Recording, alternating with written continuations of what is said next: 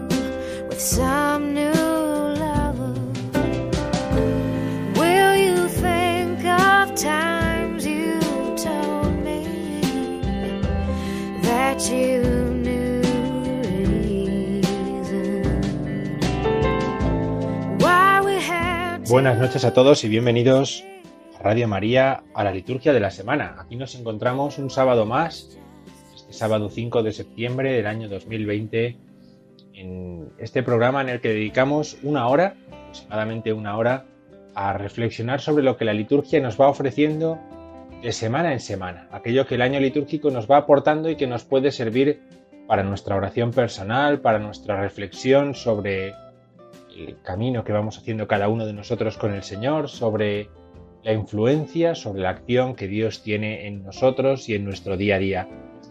Nos encontramos a las puertas de un nuevo domingo, nos encontramos a las puertas del domingo 23 del tiempo ordinario. De hecho, con las vísperas ya rezadas, pues eh, nos encontramos de, dentro del mismo, ¿no? Y este domingo 23 del tiempo ordinario se encuentra marcado por un relato evangélico de Mateo que nos va a hablar sobre la corrección, la corrección a los hermanos como una forma de ofrecer salvación, de ofrecer vida. Luego lo vamos a escuchar un poco más despacio. Vamos a dedicar este programa, esta hora de la liturgia de la semana, fijarnos un poquito en la fiesta que vamos a celebrar el próximo día 8 de septiembre, la Natividad de la Virgen María. Vamos a hablar de ella, vamos a ver eh, que esta Natividad de la Virgen María es celebrada de distintas formas o bajo distintas advocaciones a lo largo y ancho de toda la península ibérica, de, todo nuestro país, mm, también en las islas, también en las islas, y vamos a poder disfrutar de cómo eh, una fiesta antigua, una fiesta antigua como es esta de la Natividad de María, también nos ayuda a profundizar en el misterio de la salvación que se nos ha revelado en Jesucristo. Puede ser un bonito programa si, nos gusta saborear la tradición de cómo la Iglesia ha celebrado estas fiestas desde antiguo. Puede ser también una bonita ocasión de profundizar en textos, ¿no? Vamos a leer algunos de los textos que vamos a escuchar en, en esta fiesta de la Natividad de la Virgen y nos vamos a acercar de este modo a la figura de María también, al nacimiento de María eh, que es relatado en un antiguo evangelio apócrifo, el protoevangelio de Santiago. vamos a hablar después de todo esto, no hace falta que lo vayamos adelantando todo, sino que simplemente pues a esto nos vamos a acercar eh, a lo largo de nuestro programa de hoy.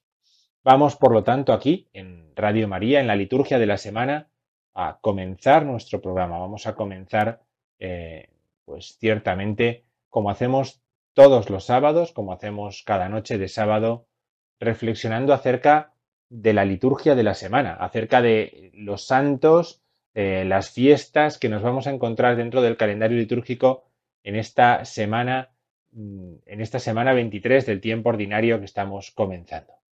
Vamos a por ello, vamos aquí en la liturgia de la semana a comenzar nuestro programa. Vamos a comenzar con este repaso de la semana vigésimo tercera del tiempo ordinario.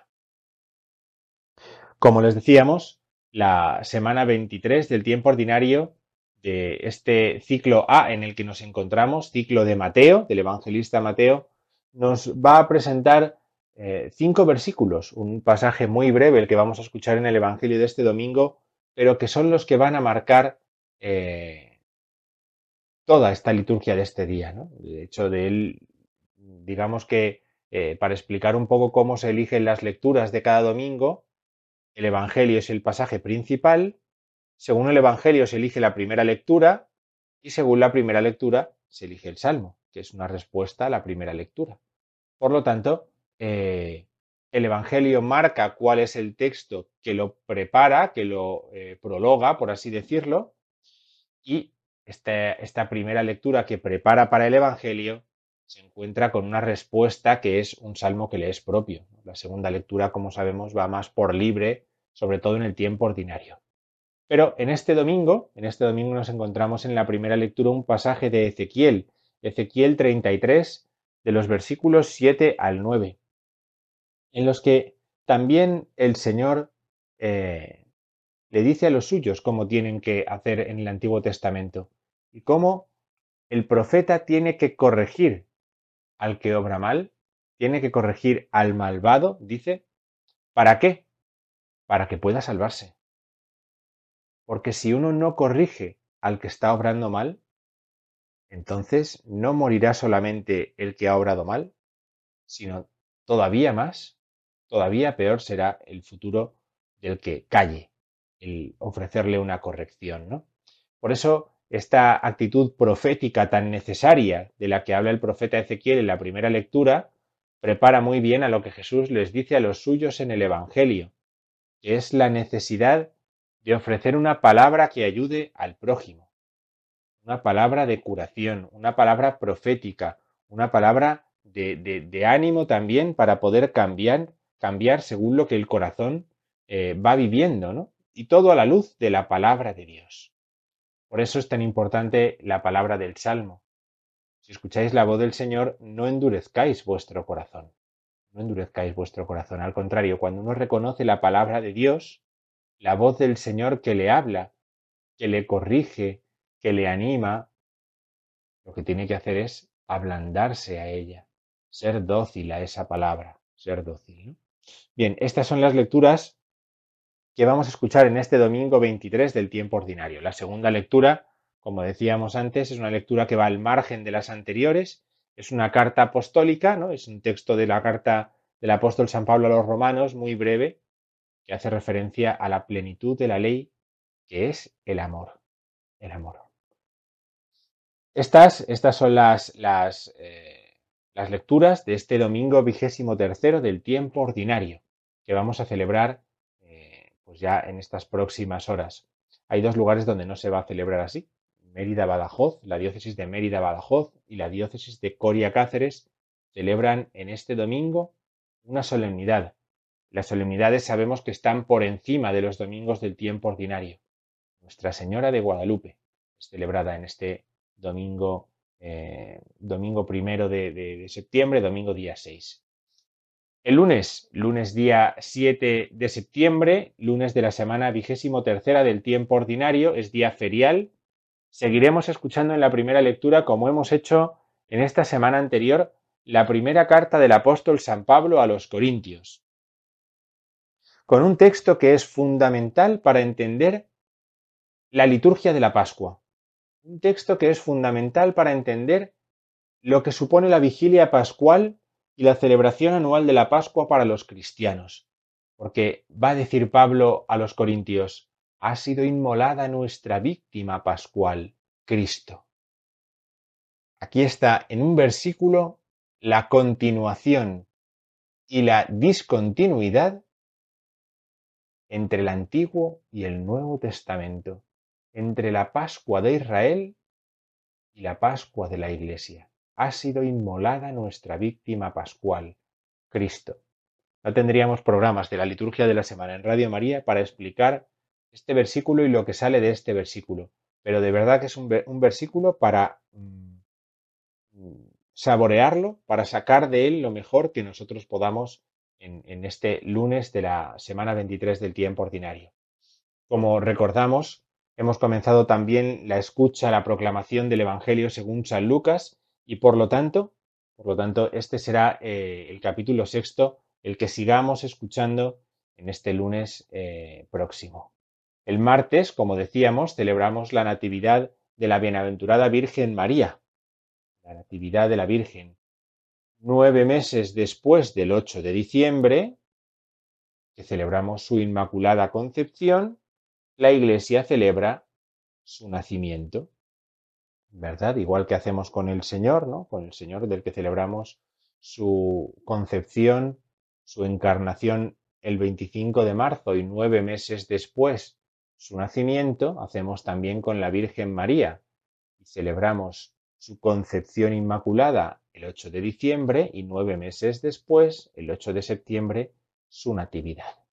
Esta fiesta, esta fiesta eh, en la que escucharemos eh, sobre todo ese pasaje de Mateo 1, Mateo del primer capítulo del Evangelio según San Mateo, donde se nos habla de la concepción del Hijo de Dios que le es anunciada a José en María, pues esta fiesta del 8 de septiembre es una fiesta que se celebra en muchos sitios bajo distintas advocaciones.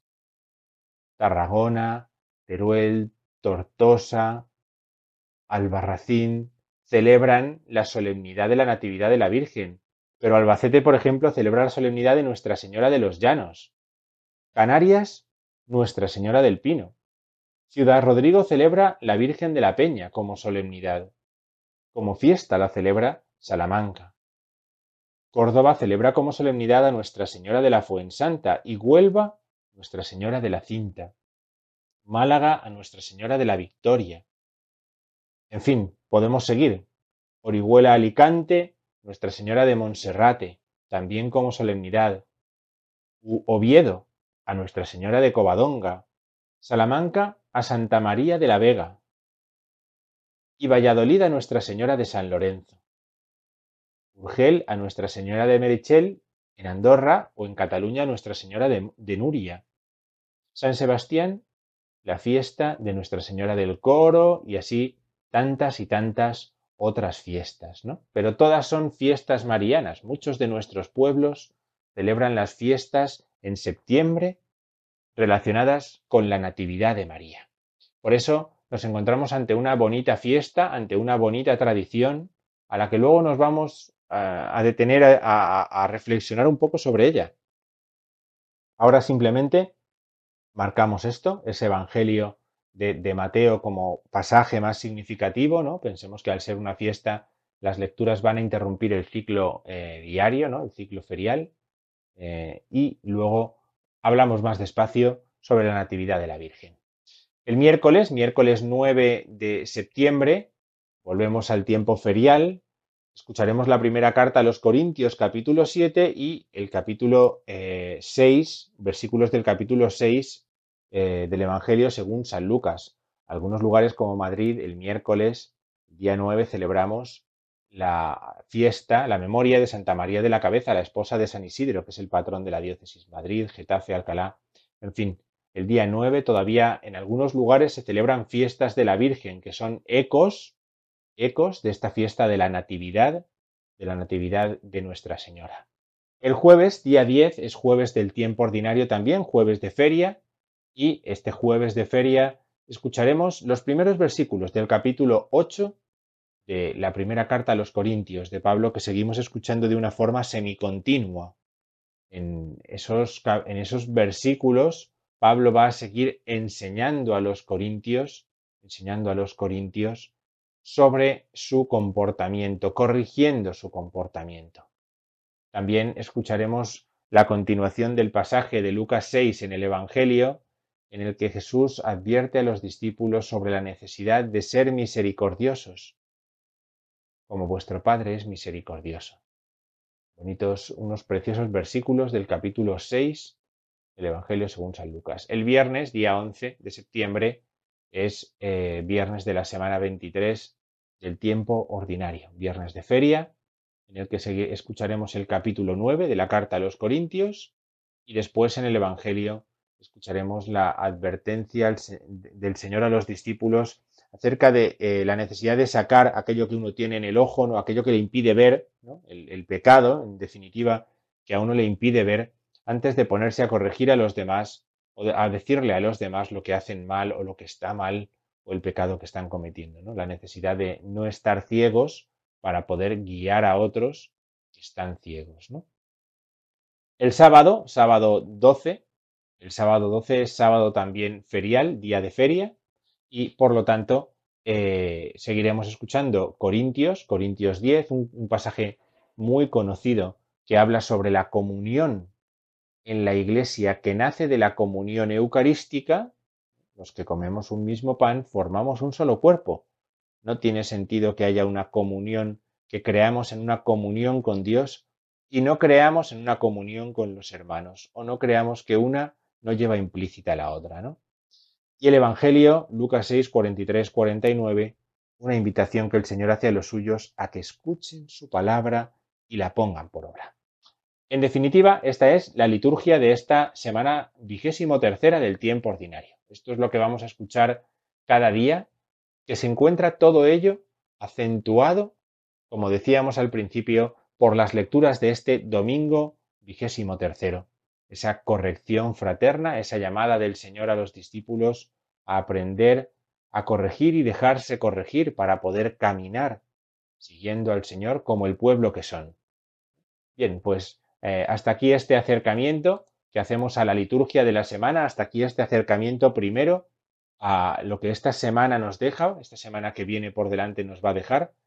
Vamos a hacer una parada musical, vamos a escuchar un poquito de música, vamos a escuchar un poquito de Alicia Keys y después continuamos, eh, continuamos hablando de la fiesta de la Natividad de María. Vamos a acercarnos un poquito a ver cuál es el origen, cuál es el sentido de esta fiesta, cómo se celebra esta fiesta eh, y después nos meteremos en textos litúrgicos, este tipo de cosas que sabemos que nos gusta, que nos ayuda en la oración, que nos ayuda a entender bien lo que celebramos. Un poco de música y seguimos aquí en la liturgia de la semana en Radio María.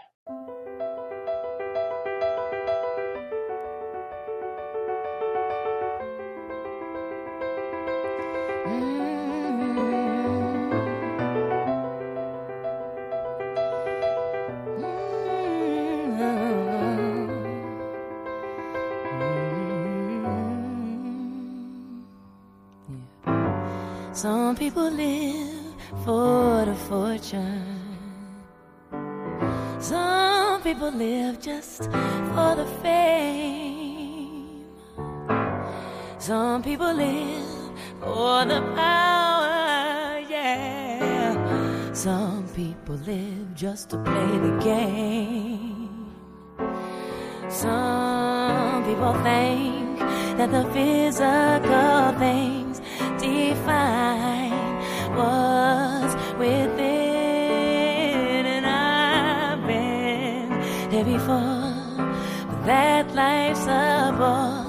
of all of the superficial.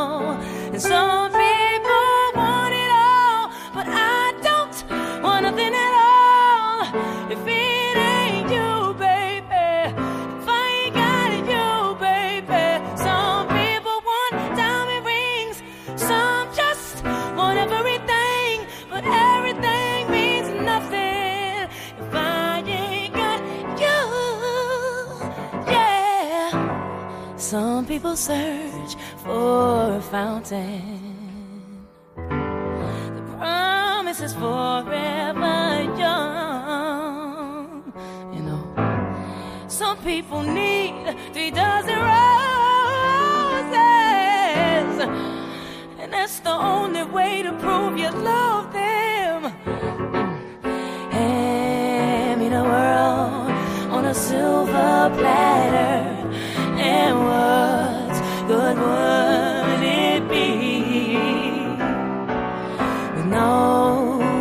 Share, with no one who truly cares for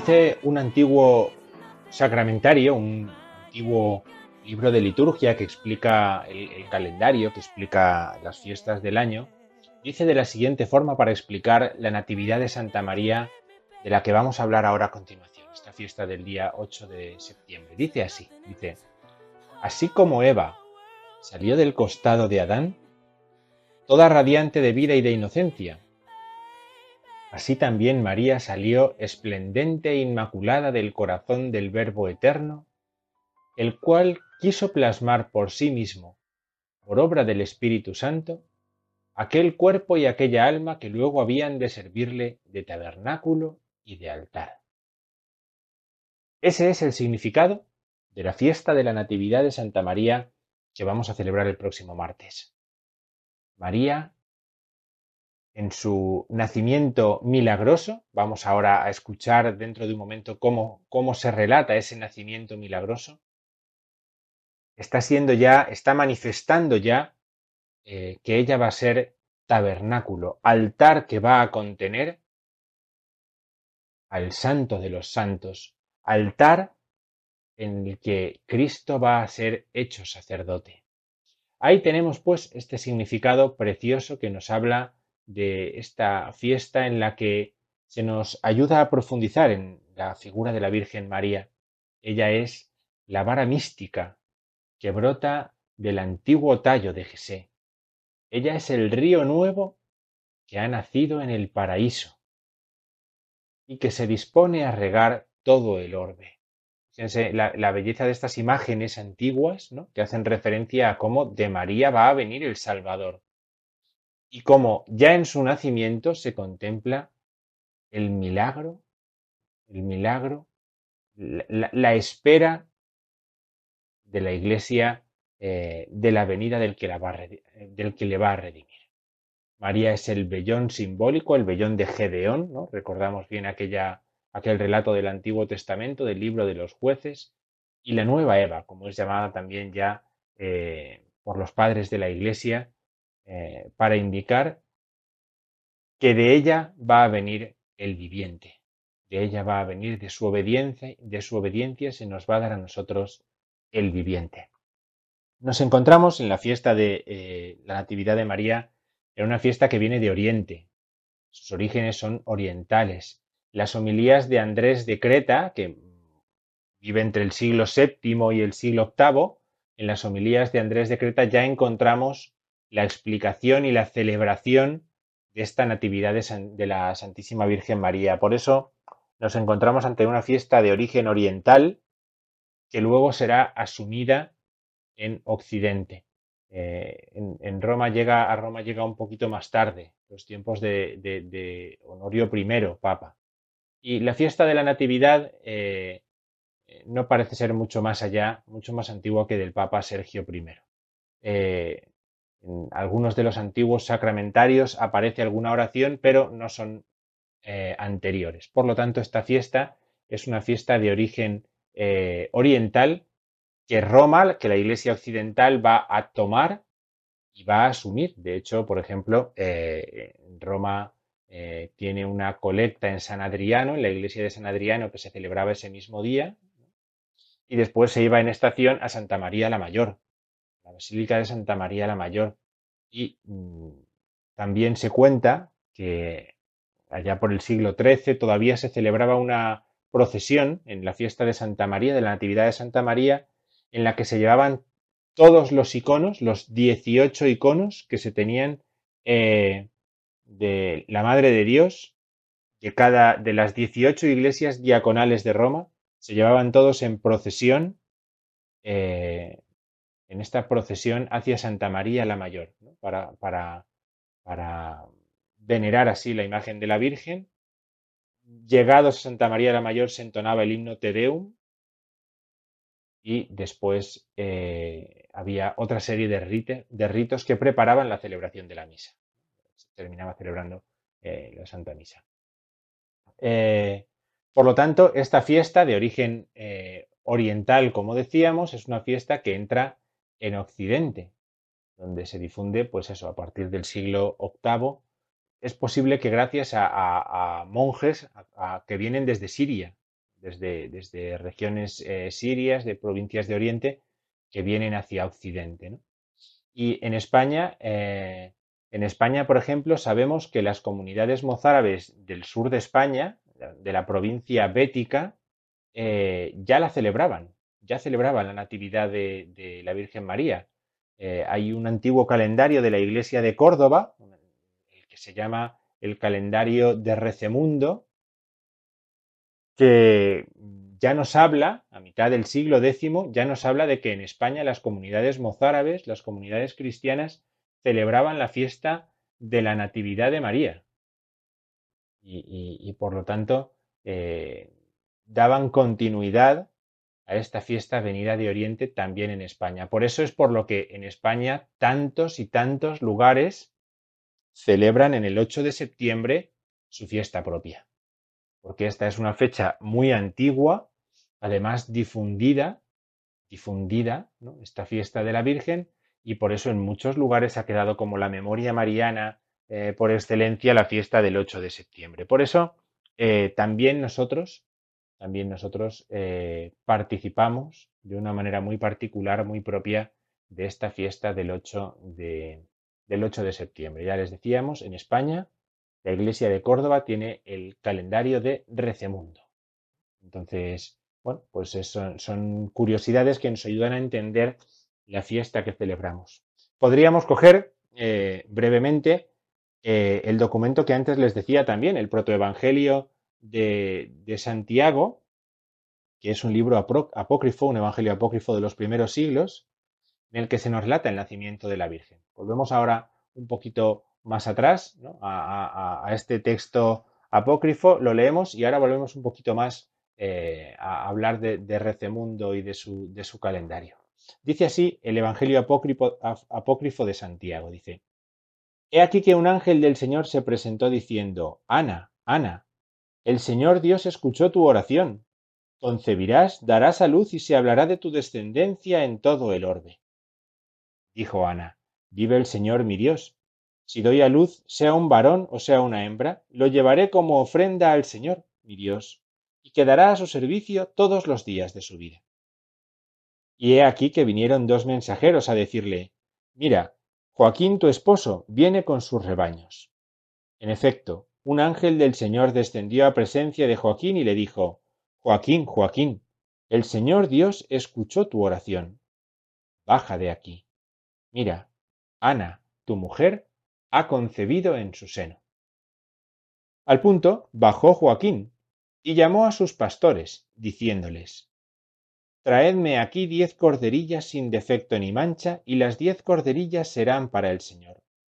Traedme doce terneros lechales, y los doce terneros serán para los sacerdotes y el Sanedrín. Traedme cien cabritos, y los cien cabritos serán para todo el pueblo. He aquí que Joaquín llegó con sus rebaños. Ana estaba a la puerta y vio que Joaquín venía con sus rebaños. Al verle Ana, al punto corrió y se colgó a su cuello, diciendo, Ahora sé que el Señor Dios me ha bendecido grandemente, pues he aquí que la viuda ya no es viuda, y he aquí que yo, la estéril, he concebido en mi seno. Joaquín descansó el primer día en su casa. Al día siguiente llevaba sus dones diciendo para sí mismo, si el Señor Dios me es propicio, me hará ver la lámina de oro que el sacerdote lleva en la tiara. Joaquín ofrecía sus dones y fijaba sus ojos en la lámina de oro que el sacerdote llevaba en la tiara, mientras que subía al altar del Señor y no vio pecado en sí. Dijo Joaquín, Ahora sé que el Señor me ha sido propicio y me ha perdonado todos mis pecados. Y bajó justificado del templo y se fue a su casa. Se cumplieron seis meses desde la llegada de Joaquín y Ana dio a luz el séptimo mes. Y dijo a la comadrona, ¿Qué he dado a luz? Dijo la comadrona, una niña. Dijo Ana, en este día mi alma ha sido engrandecida. Y acostó a la niña. Cuando se cumplieron los días, Ana se purificó, dio el pecho a la niña y le puso por nombre María. Este relato del protoevangelio de Santiago eh, lleno de, imágenes que nosotros conocemos bien del Evangelio, que nosotros conocemos bien de, la historia del pueblo de Israel, nos permite acercarnos un poco de esta forma a, cómo eh, la Iglesia, la Iglesia ha recibido una verdad de fe, que es la, la Inmaculada Concepción de la Virgen, que es cómo María ha sido protegida por Dios para poder ser la madre del Salvador para poder ser la madre del Salvador. Bien, eh, este relato antiguo se ha transmitido en las iglesias orientales, ha dado origen a una fiesta, de lo, que lo que el pueblo lo cree, lo celebra, busca la forma de celebrarlo, crea una fiesta para esto, y luego al eh, moverse, al difundirse eh, estas verdades, según se van moviendo también, pues decíamos antes los monjes, decíamos antes los misioneros que van de unos lugares a otros llevando el Evangelio, llevando su fe, pues este, esta, eh, esta fiesta se va asentando. Tanto es así que mm, es una fiesta que llega pues desde Oriente hasta Roma y que llega también pues por otros caminos, pues incluso a España. Recemundo, como decíamos antes, fue un mozárabe de Córdoba. Un mozárabe, un obispo. Recemundo era un obispo. Rabí Ben Zaid era también llamado Recemundo. Y fue un hombre famoso por su estudio de la, de la literatura árabe y de la literatura latina. Trabajó en el Alcázar del califa Abderramán III. Fue emperador ante el embajador ante el emperador Otón de Alemania y viajó a Constantinopla, viajó a Jerusalén, eh, estudió astronomía, filosofía y compuso en lengua árabe este calendario astronómico pensando en la agricultura, pensando en los ritmos, en los ritmos de la cosecha, en los ritmos eh, del campo y por lo tanto eh, es un calendario que aporta gran información acerca de las fiestas que se celebraban, acerca de los momentos adecuados para la siembra, los momentos adecuados para la cosecha, lo que debe sembrarse y cosecharse en cada momento del año. Eh, nosotros eh, nos ha ofrecido gran información este documento, este calendario, este texto en el que aparecen pues todo este tipo de festividades de los cristianos españoles, de los mozárabes, que han llegado a nosotros en una versión antigua del siglo XIII y, que contiene eh, gran cantidad de apuntes litúrgicos y también de apuntes referentes a, los cultivos que había que hacer, como decíamos.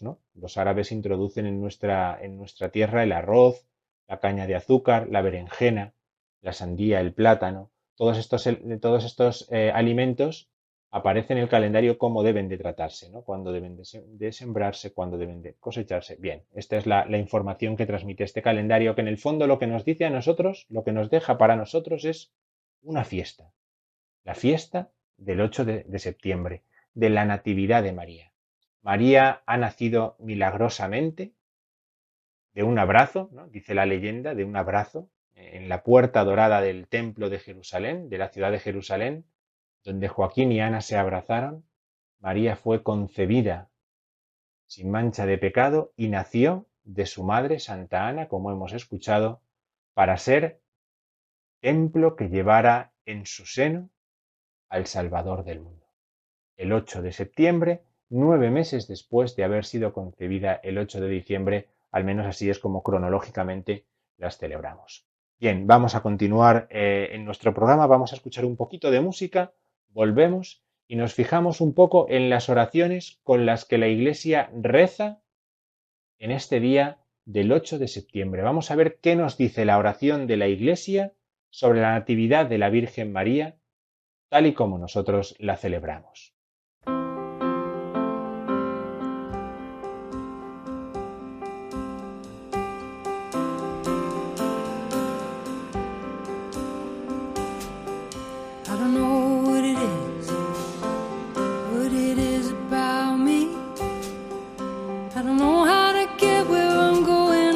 Showing up where I've already been. Don't know which way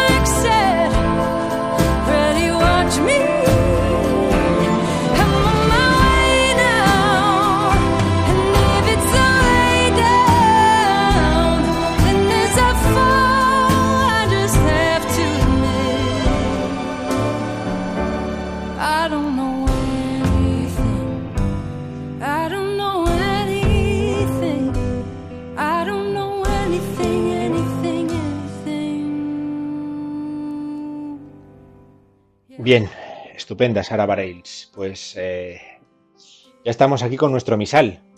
Misal que nos acompaña en tantos programas para poder eh, explicar, para poder reflexionar sobre las oraciones de las fiestas que celebramos. Seguramente eh, uno de los, de los instrumentos más bonitos que se pueden utilizar para explicar una fiesta es un misal. Muchas veces la gente, o los mismos sacerdotes incluso, desprecian la importancia del misal y el misal es una auténtica joya, una auténtica joya por lo que contiene. Nos puede gustar más el color de la portada, el peso, la traducción o, o las cintas que le ponen, pero el contenido de un misal es eh, la verdad de nuestra fe. Por eso eh, el misal se coge con cariño, se cuida con cariño y se lee con cariño, porque lo que él contiene es lo que nosotros creemos. que se nos da de tal manera que lo podemos celebrar. Así que ya estamos aquí con nuestro misal eh, para leer las oraciones del día 8 de septiembre y comentarlas brevemente, mínimamente, pero de tal manera que cuando el martes vayamos a misa y las escuchemos estas oraciones, podamos también nosotros eh, saborearlas como algo que ya hemos conocido, ¿no? como algo que no nos es nuevo, sino que ya hemos escuchado. La primera oración, sabemos bien, la oración colecta dice de la siguiente manera.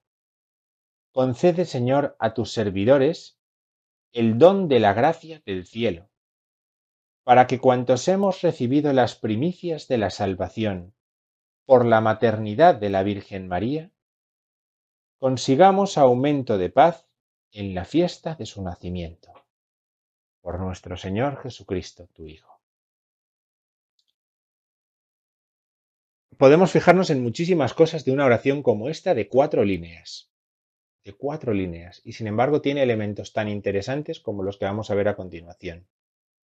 Primero nos aparece una petición, ¿verdad? Concede, Señor, a tus servidores el don de la gracia del cielo algo que ha sucedido en la tierra, que es la Natividad de, María, algo que está sucediendo en la tierra, como es la celebración de la misa, la celebración de la iglesia, obtiene para nosotros la gracia del cielo. Esto es lo que sucede con las fiestas de la iglesia, que comunican lo que pasa, lo que se celebra, lo que se vive aquí en la tierra, con lo que se celebra en el cielo. Nada hace tan valioso una celebración de la Iglesia, una celebración litúrgica como esto. La tierra en contacto con el cielo. La tierra recibiendo la gracia del cielo. Los seres creados recibiendo una gracia celeste, increada. ¿Para qué es esa gracia? Dice eh, la oración. Para que cuantos hemos recibido las primicias de la salvación por la maternidad de la Virgen. Ah, pero nosotros no estamos celebrando hoy la maternidad de la Virgen. ¿Cuándo celebramos nosotros la maternidad de la Virgen? Celebramos la maternidad divina el día 1 de enero, por ejemplo. Santa María, Madre de Dios. O podríamos decir que la celebramos de alguna forma incluso el día de Navidad, en el que María da a luz al Salvador del mundo.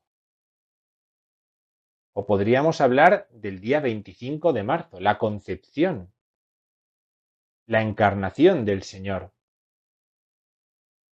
Pero hoy no estamos celebrando la maternidad de la Virgen. Sin embargo, la maternidad de la Virgen supone el principio de nuestra salvación.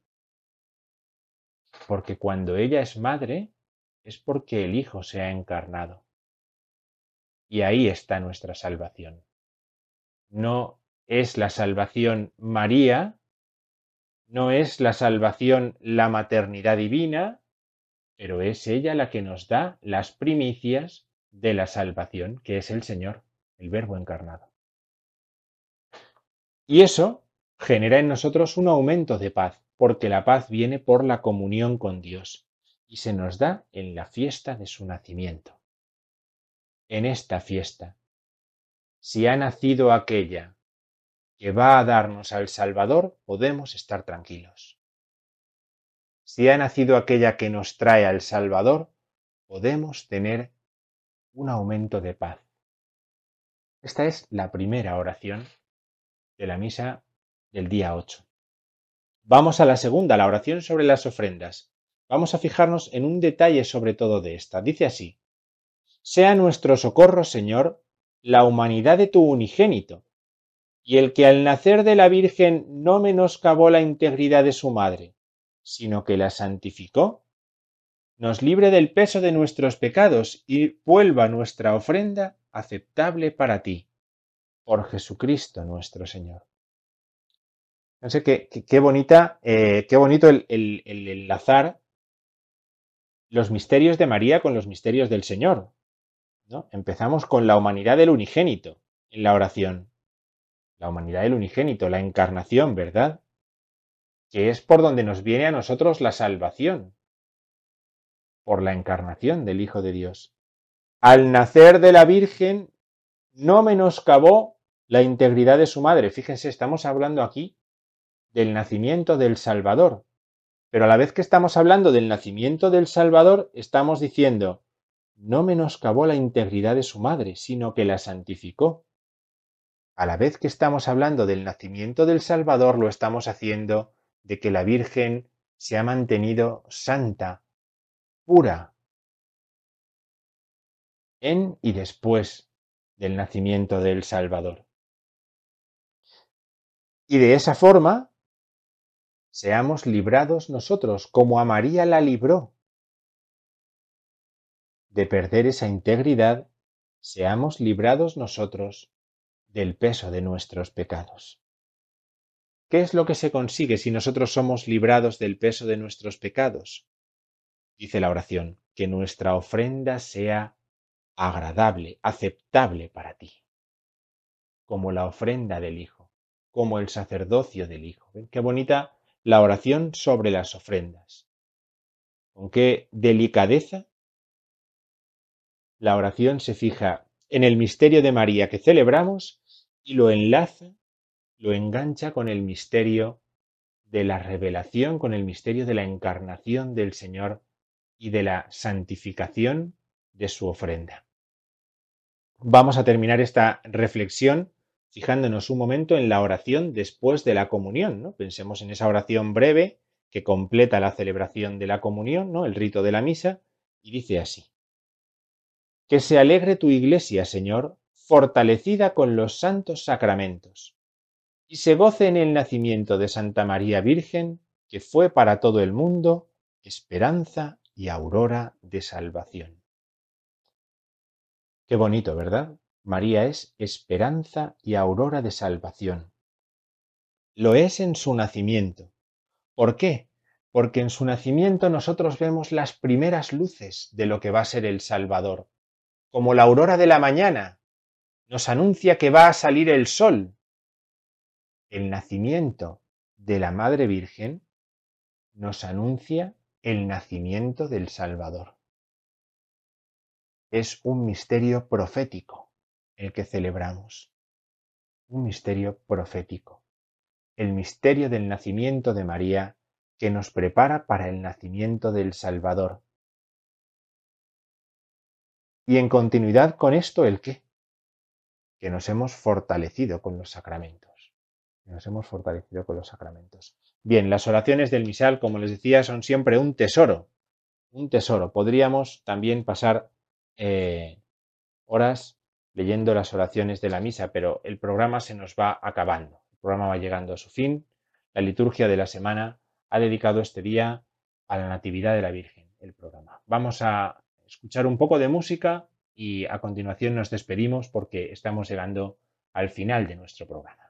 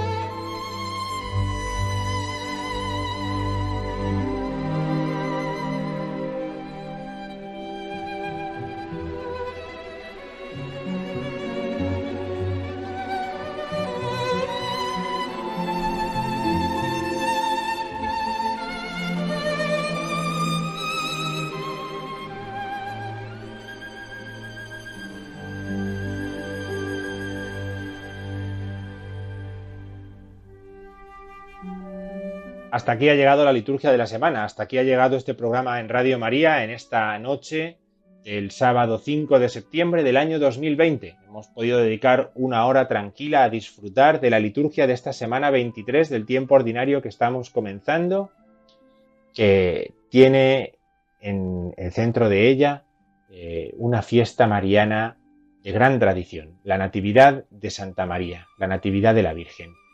Pues eh, hasta aquí ha llegado nuestro programa. Disfruten eh, esta noche, disfruten de esta semana eh, con la liturgia que les hemos explicado, disfruten con la celebración de la fiesta de la Virgen y nos volvemos a encontrar aquí dentro de una semana en Radio María en la liturgia de la semana. Que pasen muy buena noche.